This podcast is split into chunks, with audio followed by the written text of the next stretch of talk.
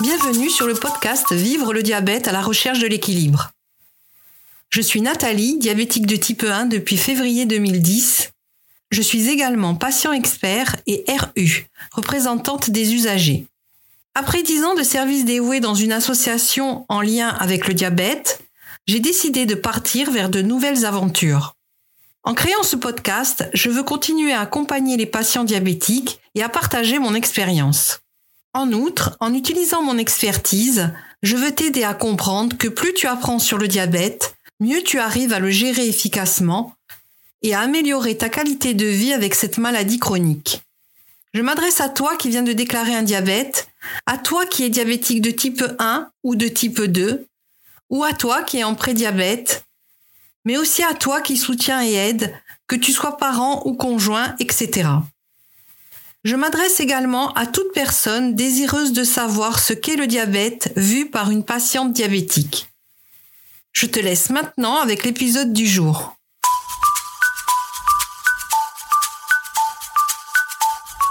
Dans cet épisode, je vais vous narrer le témoignage de Pauline, maman d'un petit Taïnois qui vient de déclarer le diabète. Voici le témoignage de Pauline. Bonjour. Mon frère m'a partagé votre podcast sur le diabète. Tout d'abord, merci pour votre témoignage et votre engagement. Je suis la maman d'un petit garçon, Taïnoa, de 15 mois, qui a été diagnostiqué DT1 le 20 mai 2023. Mes souvenirs sont donc encore très frais, mais je pense qu'ils resteront gravés comme les vôtres. Pour que mon témoignage soit le plus clair possible, je vais vous le raconter chronologiquement. Les beaux jours sont arrivés, nous partons en week-end en famille du 5 au 8 mai avec ma sœur, ma cousine, des amis et leurs familles respectives. Taïnois réclame beaucoup d'eau. Mais il fait chaud et nous faisons beaucoup d'activités. Je ne m'inquiète pas. La nuit, il se réveille beaucoup pour boire également. Nous ne sommes pas chez nous. Je me dis que son sommeil est agité car il n'a pas ses repères et le fait de boire le rassure. Il urine beaucoup, ses couches sont pleines et on doit les changer régulièrement. Je me dis qu'il urine car il boit beaucoup.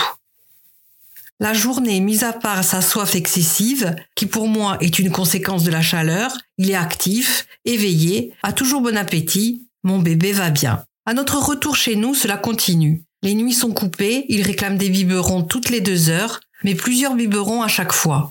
Je dois changer sa couche, ses vêtements, mais aussi sa gigoteuse et ses draps. Il a de l'urine jusqu'aux épaules.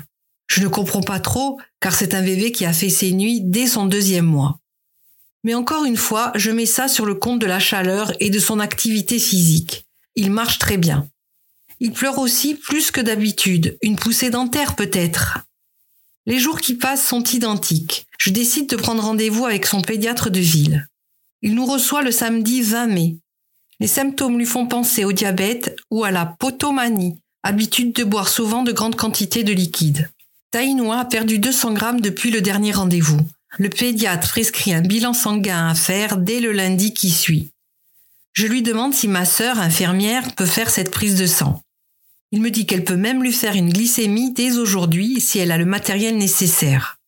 Si la glycémie est élevée, allez à l'hôpital Lanval en urgence. Je me rends chez ma sœur qui prélève une goutte de sang de Taïnoa, la première d'une longue série. La glycémie est tellement haute que le lecteur n'est pas capable de nous donner une valeur. HI. On rentre chez nous préparer un sac pour une nuit. On dit au revoir à son papa et à sa grande sœur de 9 ans. À l'enval, nous sommes reçus aux urgences. L'infirmière fait un dextro et me dit Vous avez bien fait de venir. Il était à plus de 6. Je comprends que nous allons rester plus d'une nuit, on me le confirmera plus tard. Dès la première injection d'insuline, je sens que mon fils va mieux.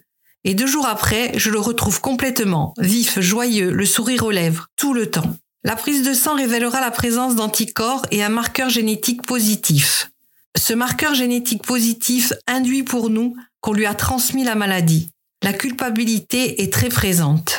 À l'hôpital, on nous forme en express, insuline, pompe, hypo, hyper, prestataire, comptage des glucides, pose de cathéter, pose de capteur de glycémie, autant de vocabulaire qui va maintenant faire partie de notre quotidien. Nous sommes soutenus par le corps médical. On voit un pédiatre, endocrinologue, diabétologue. On a une infirmière pour l'éducation thérapeutique. On rencontre une diététicienne ainsi qu'un psychologue. Tous ces acteurs nous forment au diabète comme on apprend une leçon. Sauf que le diabète n'est pas aussi invariable qu'une table de multiplication. Ils nous mettent en garde à ce sujet. La glycémie varie en fonction de beaucoup de facteurs. Vous l'avez aussi notifié dans votre podcast. Nous restons sept jours à l'hôpital pendant lesquels on enchaîne les rendez-vous, on dort peu et surtout on cogite énormément. Au quatrième jour, je réalise que cette vie va devenir notre quotidien. On ramène un peu l'hôpital à la maison. Le suivi est 24 heures sur 24. Le temps de l'hospitalisation est très difficile émotionnellement. Le papa de Taïnoa dépose la grande à l'école et nous rejoint dans la matinée. Chaque jour, il fait deux heures de route aller-retour. Notre fille n'a pas l'autorisation d'entrer dans le service, interdit pour les moins de 12 ans. Cela ajoute encore plus de tristesse. Elle a 9 ans, ne comprend pas ce qui arrive et elle est très vite prise par un sentiment d'injustice partagé par le papa. Pourquoi lui? Il est si petit, c'est un bébé, ça ne devrait pas arriver. Mon mari se demande aussi s'il pourra faire du sport, si la vie en collectivité sera possible ou s'il grandira différemment. Les médecins ont répondu à ces questions avant même qu'on les pose. Oui, Taïnoa pourra faire du sport. Certains diabétiques sont même sportifs de haut niveau. Oui, il pourra aller à l'école comme presque n'importe quel enfant. Nous rentrons à la maison le jeudi, entourés de notre famille, à qui on explique le traitement du diabète. Ils ne savent plus comment porter Taïnoa. La tubulure et la pompe sont visibles. C'est assez étrange de voir un enfant appareillé. Mais leur soutien nous porte et nous donne du courage. Les premiers changements de cathéter et de capteur ont été difficiles, mais cela fait partie de l'apprentissage, nous dit-on. Vous verrez, vous ne ferez plus la même erreur. Soyons indulgents et patients, c'est sûrement le plus difficile. Il s'agit de notre enfant, nos erreurs ont des conséquences. J'ai beaucoup pleuré quand j'en ai fait. Les repas deviennent solennels, on compte les glucides, pour le moment la balance ne nous quitte pas pour la préparation des repas. Il faudrait lui administrer l'insuline avant le repas de préférence pour éviter le pic de glycémie. C'est très difficile d'anticiper exactement ce que va manger notre bébé. Alors on rentre dans la pompe un peu de glucides avant le repas et on complète après pour être au plus près de ce qu'il a mangé. En plus des repas, c'est une surveillance constante de sa glycémie. La pompe dont il est équipé nous envoie des alarmes s'il est en hypo. Il faut aussi la calibrer toutes les 12 heures. Les doses d'insuline basale et les ratios de glucides doivent être revus régulièrement. Nous les avons changés toutes les semaines jusqu'à présent. L'objectif étant d'être dans la fameuse cible. Les résultats ne sont pas ceux escomptés. Tainoa n'est qu'à 53% dans la cible. Pourtant, on a l'impression de faire tout ce qu'il faut. C'est très frustrant. Mais les hyper sont moins hautes et les hypos sont moins fréquentes. On garde espoir, on ne lâche rien et on va atteindre la cible. Les débits sont infimes, on a trois chiffres après la virgule, alors on va s'ajuster au mieux. Malgré tout ce qu'on a appris sur le diabète aujourd'hui, il est difficile pour nous de parler pour Tainoa. Nous ne remarquons pas de changement lorsqu'il est en hypo, par exemple. Nous ne savons pas s'il se sent moins bien. Lorsqu'il est en hyper, il nous réclame plus à boire. Oui, mais c'est toujours un bébé de 15 mois qui découvre, qui expérimente, qui s'émerveille. Il a le waouh facile. Quant à nous, notre charge mentale a vraiment explosé. Sa santé est entre nos mains plus que jamais mais nous lui avons promis que sa vie sera belle. D'autre part, nous sommes très surpris d'une chose. C'est que dès que l'on sort, au moins une personne nous demande ce qu'il a. À quoi sert cet appareil? Toujours avec beaucoup de bienveillance envers lui. Nous n'avons pas honte, nous répondons sans problème, mais nous avons pu constater que la pompe et la tubulure rendent le diabète visible. Nous avons rencontré des parents d'enfants diabétiques qui ne souhaitent pas porter une tubulure à cause de cela et nous comprenons tout à fait. Nous avons accepté que c'est cet appareil qui donnera le traitement à Taïnoa, même s'il n'est pas très discret. Nous acceptons et cela nous rend encore plus fiers de lui. Nous savons encore plus à quel point il est extraordinaire. Merci de m'avoir permis de m'exprimer. Bon courage à vous et merci pour l'espoir que vous nous donnez à travers les informations que vous apportez. Pauline. Je tiens à remercier sincèrement Pauline pour son témoignage qui m'a profondément ému comme à chaque fois qu'un parent partage son expérience. Les dires de Pauline résonneront chez de nombreux parents qui pourront s'identifier à son vécu. Il est bénéfique pour tous de partager nos expériences. Le diabète de type 1 chez les enfants est malheureusement en constante augmentation, et les raisons de cette tendance demeurent encore largement inconnues. Cependant, la recherche progresse activement dans ce domaine, cherchant à comprendre pourquoi certains individus voient leur îlot de Languerrand détruit par des anticorps tandis que d'autres ne sont pas touchés. L'environnement peut également jouer un rôle dans cette maladie. Voici ce que nous savons. L'hérédité joue un rôle, bien que de manière relativement faible, dans le développement du diabète de type 1.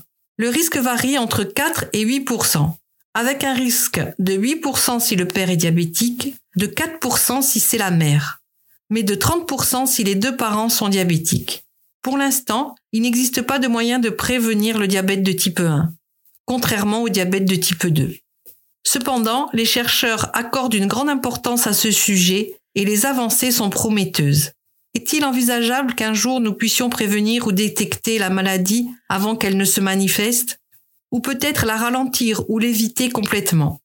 Personnellement, je crois que les générations futures vivront ces avancées qui pourrait révolutionner la prise en charge du diabète de type 1, tout comme la découverte de l'insuline il y a un siècle.